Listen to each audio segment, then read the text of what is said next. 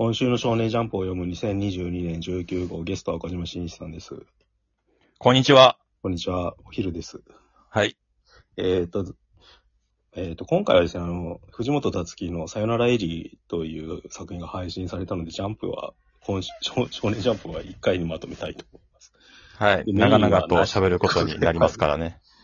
はい。たこれから大変なので、サクッとまとめて。まあ、ジャンプも大好きですよ、本誌持ってるとは言っときます。はい。もちろんですよ。達樹をひいきしてるわけじゃないですよ。ひいきはしてますけども。はい。まあ、や、やっていきますか。はい。端末から行きましょう。はい。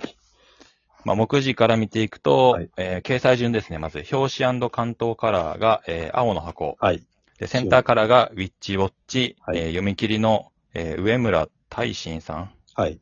ちょわかんないです。恋時々超能力。うんで、えーセンターから夜桜さんちの大作戦。はいですね。で、掲載上ワースト5ぐらい言うと、はいえー下から順にドロン、ドロロン、高校生家族、あやしもん、アンデラ、あやとらと。はい高校生家族が急に下がりましたね。シゴマルが急上昇です。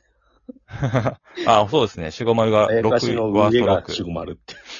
はいはい。うん。あやしももちょっと上がってきた。なるほど。うん。頭からちょっと触れていきます？じゃあ、あやはい青の箱から。1周年ですね。はい。1周年だけど、まだ2学期なんですね。うん。そんな時間経ってねえんだなってことに気づいたってうん。いう。うん。まあでもなんか順調に人気作になってて。うん。1周年記念でなんか千夏先輩の、なんか、なんだっけ、千夏ワングランプリってのが開催するんですよ。はいはい。千夏先輩の登場コマから最高の千夏先輩を決める企画っていう。なるほど。だからなんかイベント感がすげえ。うん。物語としてはなんか、千夏先輩のおじいちゃんがた倒れたかなんかで、お母さんが一時的に帰ってきて、二、人で、アパート、なんか、マンションかなんかで暮らすことになって別れちゃうんじゃないか、みたいな引きで終わるっていうずっとまあ、えっ、と、同居してたんだけど、主人公とヒロインの女の子が、うんそれが別れて暮らすことになる。っていうところで終わりですね、今週は千夏。先輩のお母さんが出てくるんだけどさ、顔の描き分けが全然できてねえんだよ。うんなんか、こういう少女漫画っぽい人の独特というか、老いを表現できないっていう。同じ顔ほとんどっていう。うん。それだけは気になりました。あの、見開きのうん表紙カラーページ、なんかすごいですよね。顔面だらけで。ああ、うん。画力大丈夫かって。うん。ほんと人の顔を描くのがメインの人なんだなと思いましたけど。なんでだろう。別に他の時はいいかとあるんだけどな。すげえ絵だなと顔思いましたがした。かったんだな。はい。ヒロアカですね、次が。ナビの話ですね。うん、はい。ダビッツが、なんかなん、だ？博士ああ、のモノローグがずっと続く、あの、捕まってたヴィラン側の、うん。あの、ファイナルファンタジーの指導みたいなやつ。はい。はい。名前がなんか、あの、一回、あの、マルタだどどえらい名前を使ってしまって、あの、差別表現だってことで変えられた人。うんはい。のモノローグがいっぱいありましたね。で、基本的にはダビの話ですよね。うんうん。で、ダビーはこれ死にますよね、絶対。最終的に。っていうより、もうなんか、燃え尽きることを前提に戦ってますよね。うん。っていうかもう死にかけですよね。だからそれを衝動が止められるかです。うん。うん。でもうだって顔の皮膚とかほとんどなくなってるぐらいの状態になってるんで、なんかこういう書いてる時の堀越先生の生き生きしてる感じがすげえ複雑で、ね、うん。なんかし破壊されていく身体みたいなのを書いてる時にすげえ生きてる。なんか腕が生きてるっていうか、うん。遠やなって感じで。だから本当はこっち側に気持ちがいってんだろうなってのがよくわかるっていう。うん。はい。バトル会でした。で、ワンピース。はい。まあちょっと人段落というか。そうですね。まあ、えっ、と、まあ、カイ、カイドウ VS ルフィを、まあ、続けてるんですけど、うんあの、カイドウが、覚醒の仕組みをちゃんと説明してくれたんですよね、初めて。お前の心身が能力に追いついた時起きるのが覚醒だうんって。言ってるんで、あ、そういうことなんだっていう、うん。覚醒が起きる条件をうん。説明してくれたカイドウ先生って感じで。で、今週最、あの、サブ隊が雷蔵なんですよ。はいはいはい。で、雷蔵がもちろんその結構活躍してて、その、今、えっ、と、和の国うん。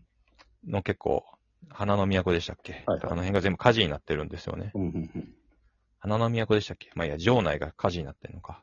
で、それを止めるために雷蔵が忍術で、あの、うん海水なのかな、水を召喚してうん、火消しをするっていう、結構、あの、雷蔵がメインで頑張ったような回だったんですけど、うんで、もう、もう一個その、雷っていうことを言うと、最後、ルフィが雷掴んでるんですよね。おう。そ筋肉マン見るやつですね。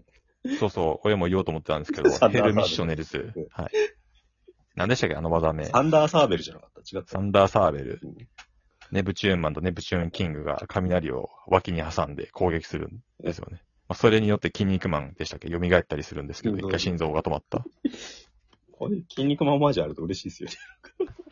なんかそういう意味で雷ってことで、雷蔵あっていうあ、のも、あで、電気、あれだ、ゴムの体だから雷つかめるんだ。そうですよ。それも、自明だから言わなかったです。インターだから、はい。鉄球がつかめるんだ。そうこいつって。エネルが天敵ですからね。うんまあ、そうう。いう回でしたっていうね。空島編もちゃんと伏線になってんだな。偉いな。いや、エネルは重要ですからね、めちゃめちゃ。俺の中では空島編が一番辛かったんですよ。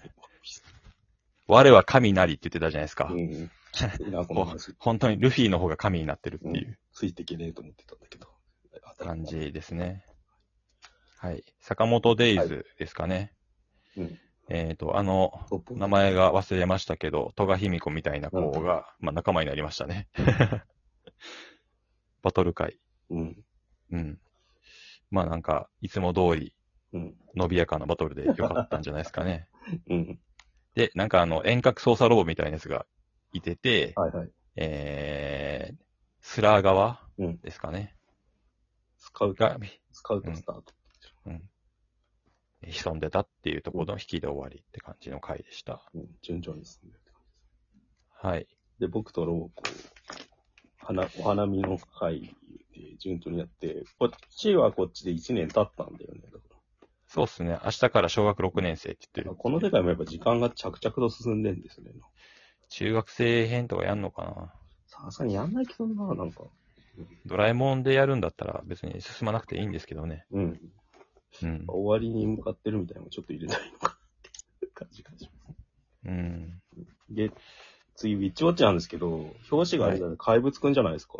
はいはい。あ、びっくりしましたね、一瞬。これ、ど、どっちが先なんですかねいや、絶対、何もね狙ってないでしょ？偶然な、時間的になんか、うん。被ったのか。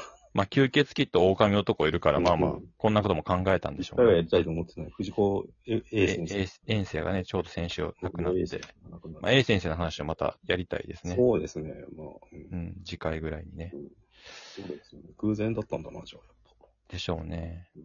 それだけ驚いたって話です。はい。はいはい。あと、何触れようかな。あの、読み切りが何、2本載ってんですけど、はい。1本変わったやつがなんか持ってて、うん。なんだっけな、タイトルが。窓際で編むっていう、なんか、はいはいい。じめられてる男の子をかばう女の子の話みたいのを結構、陰気な話をずっとやってって、うん最後に女の子が銃で、そのいじめっ子全員殺すっていう、うん。なんだこのオチっていう終わり方するんですよ。そうですね。なんか別に構成がすげえとか、そう。なんかそういうことじゃないんです絵よ。すげえ暗い漫画がい、きなり、うん。うん、挟まれてたがなんかすげえいいとも思わないんだけど、なんか、こういう話をジャンプ本誌で書く人がまだいたんだなみたいな面白さがある。まあ、だからジャンプで急にこんなん挟むから侮れないですよね。うんわけがわからない。ジャンププラスでもあんまないっていう、ここまではやんないっていうさ、なんか、うん。のが、で、なんでこれの、なんか乗ったのかもよくわかんないけど、すげえ印象に残ってて、うん。よかったなっていう話です。はい。あと地球の子なんですけど、はいその赤ん坊、超能力を持ってる赤ん坊を、急に強制的に10歳まで成長させるみたいな話がついに出てきて、うんうんうん。ようやく主人公変わるのかなって感じです、ああ、なんか、こう、なんか SF の上に SF を塗り重ねていってるから、なんか、うん驚きがないんですけど、なんかこれが新海秀夫って感じがしますね。ああ、やっぱそうなんだ。なんかはい。わけわかんないことをやってますよね。何や、10、10歳に強制成長させる手術って言ってますよね、しかも。そうそうそう。手術って。で、しかももう10歳になって、その、精神的には、精神的にも10歳になるんですよね、これ。うんだから、あの、いその、だ彼、彼りっていうその、いえー超能力のうん女の子、お母さと、もう一人超能力者出てきたんだけど、両方とも10歳までの記憶がないって書いてあって、強制的に10歳までいきなり成長させられてる。うん。うん。ゴンさんですね。うん。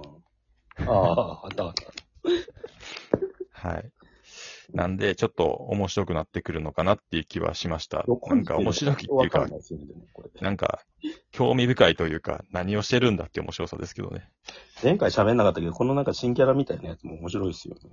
うん。自分、自己中のヒーローみたいなキャラなんですけど、意外に仲良く急になったっていうか、そうですね やつなったらっていう。よかったですねこ。れよくわかんねえ よくわかんねえっていうか、い後でわかるんだけど、テントウムシを動かすみたいのわざわざこのカットで描くの変だよね、やっぱ。そうですね。やっぱり 何これ、まあ、それが新海先生。ああ、そう言われるとだんだんこの作者に興味持ってきますよね。うんうん。やっぱりなんか、隠しきれないお菓子とか出て出始めてますよね。うん個性ってこういうもんなんだなって思アンデラが最後リップが出てきたのかな。う。うんうん。かっこよかったですね。うん。そうだね。男こんなに更新高くなかったですよね。そうですね。こんなにかっこよくなかったはず。ノリで絵絵描える人なんだな、やっぱっていう。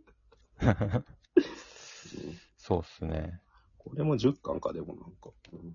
うんう着々と向かってるのかな。高校生家族の掲載順が落ちた理由もわからないし、うん上がった理由もわからない。人気があるのかもわかんねえっていう。たつきがちょっと褒め、褒めたからかな、上がったの。うん。わからないですけど。今週良かったっすよ。はい。うん。